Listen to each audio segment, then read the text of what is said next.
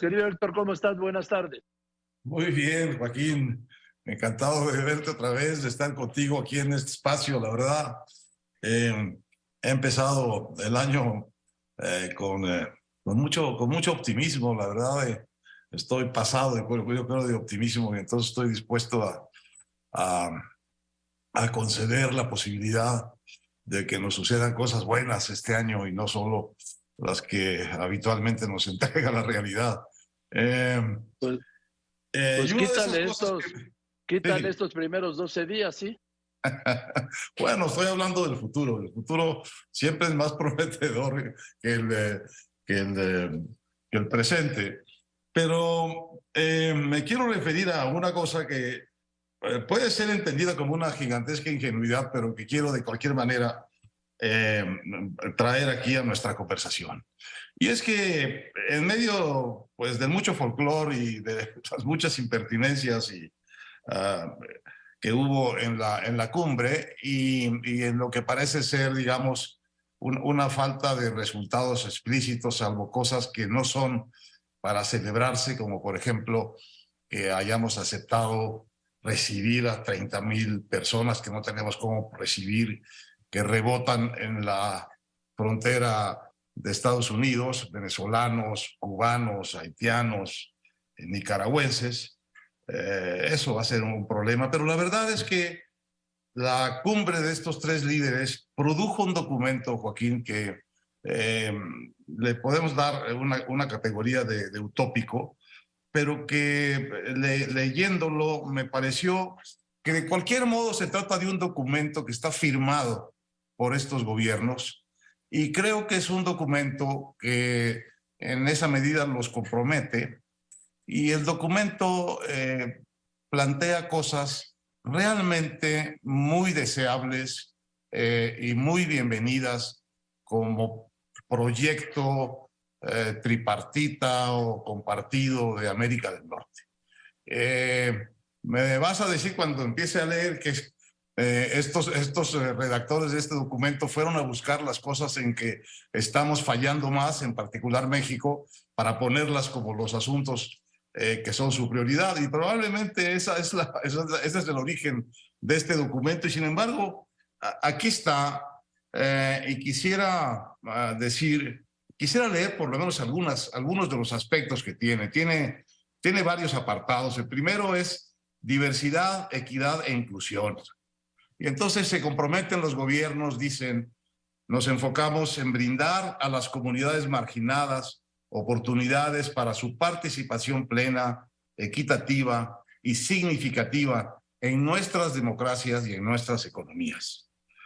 Queremos eh, comprometernos en construir sociedades donde las mujeres y niñas indígenas puedan vivir, aprender y liderar sin miedo a través del grupo de trabajo trilateral sobre violencia contra las mujeres eh, indígenas.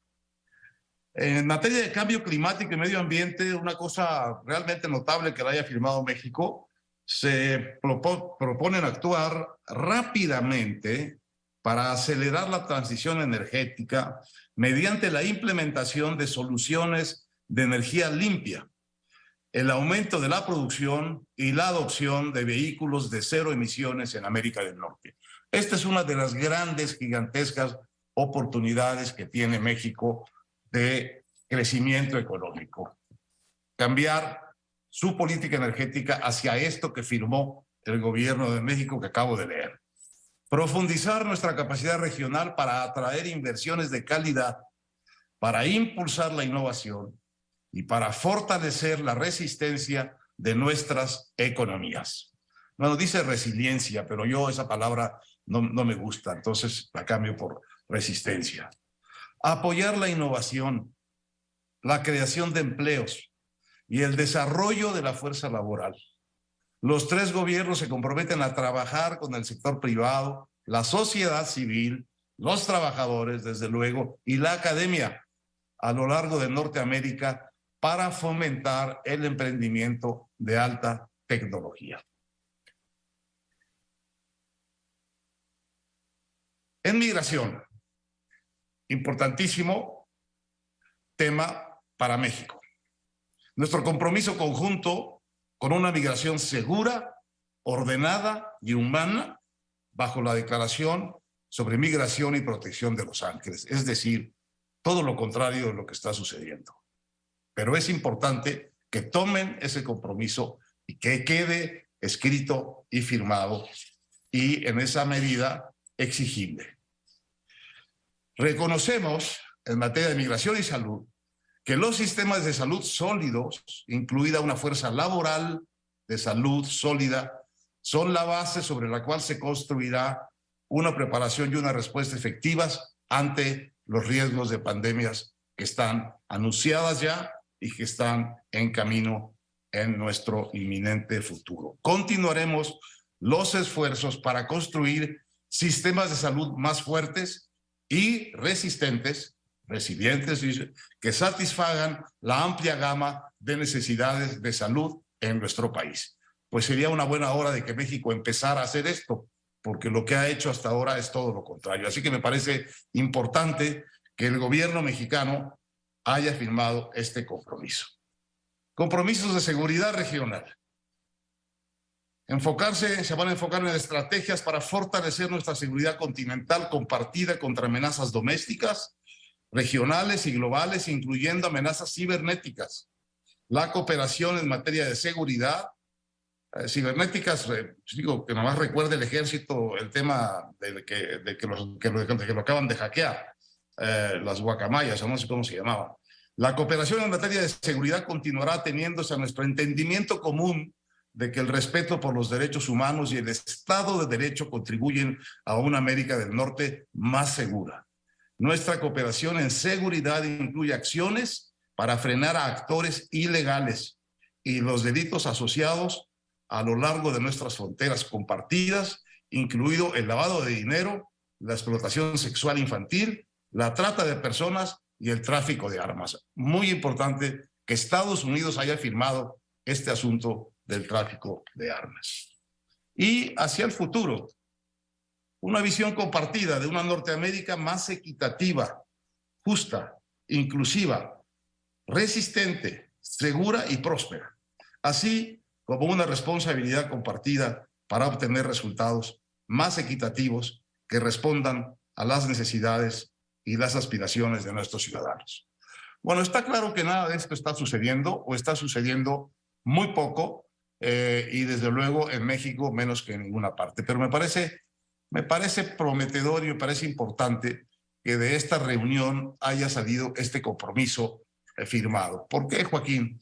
Porque mira, con que cumplan el 15% nos va a ir mejor de cómo nos está yendo. Y esa es toda mi apuesta optimista de principios del año. No, pues sí, estás muy optimista, me cae. Muy, muy optimista. ¿Con, el 15% te parece? No, me parece optimista. Eh, primero que haya recuperado este documento. Y este, yo creo que el mayor optimismo que tienes es que creas que un acuerdo de una cumbre, de una reunión bilateral o de cualquier tipo de reunión, ya sea de G20, G8, eh, APEC, del que quieras, vaya a salir algo, algo en concreto. Esto lo ¿Eh? firmaron. Pero está bien que seas optimista. Nosotros ¿Eh? tenemos que tomar nota y a partir de que lo firmaron, pues lo podemos exigir. Me parece una carta a los Santos Reyes, me, pero me parece una buena carta a los Santos Reyes y como te digo, con el 15% me daría por más que bien servido. Esa es mi posición para empezar este año. Bueno, pues gracias, querido Héctor. Te dejo con tu 15% de optimismo. Vean cómo estarán las cosas, que con que se cumpla el 15%, ya se da satisfecho. El doctor Héctor Aguilar Camín está perdido de optimismo. Qué bueno, pues te mando un abrazo, querido Héctor. Un abrazo, Ojalá sea contagioso tu optimismo. ¿eh? Ojalá. Que estés muy bien. Hasta luego. Yo también soy un optimista, ¿sí? Lo que pasa es que soy un optimista documentado.